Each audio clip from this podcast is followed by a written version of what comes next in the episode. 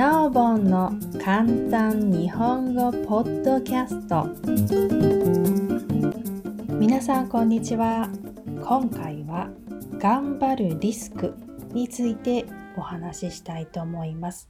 皆さんの国では頑張る人はどんなイメージですか？日本では頑張る人というのはとてもいいイメージです。学校でも頑張ることはいいことだと教わります。ただ今回は頑張るリスクについてお話しします。そして今から話すことは一つの考え方であり科学的に正しいとか正しくないというようなものではありません。それでは頑張るリスク2つを紹介していきたいと思います。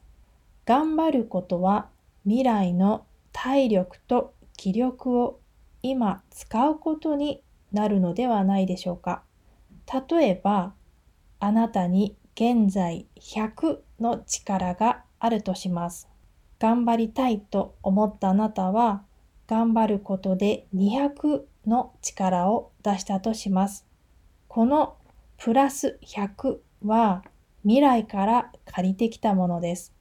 頑張る時間が短かったり、1回きりであればいいですが、もし長い時間頑張らないといけない場合は、あなたの体力と気力の借金が増えるばかりです。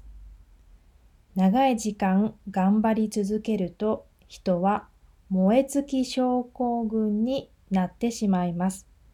燃え尽き症候群というのは一生懸命しすぎて疲れ果ててしまい動けなくなることです。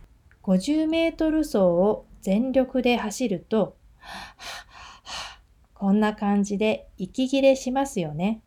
頑張ることを長い時間続けるということは、この50メートル走を何回も走っているという状態と同じです。頑張るリスク2つ目をお話ししたいと思ったんですが、1回の放送を3分までと決めているので、次回頑張るリスクその2についてお話ししたいと思います。それではまたねバイバイ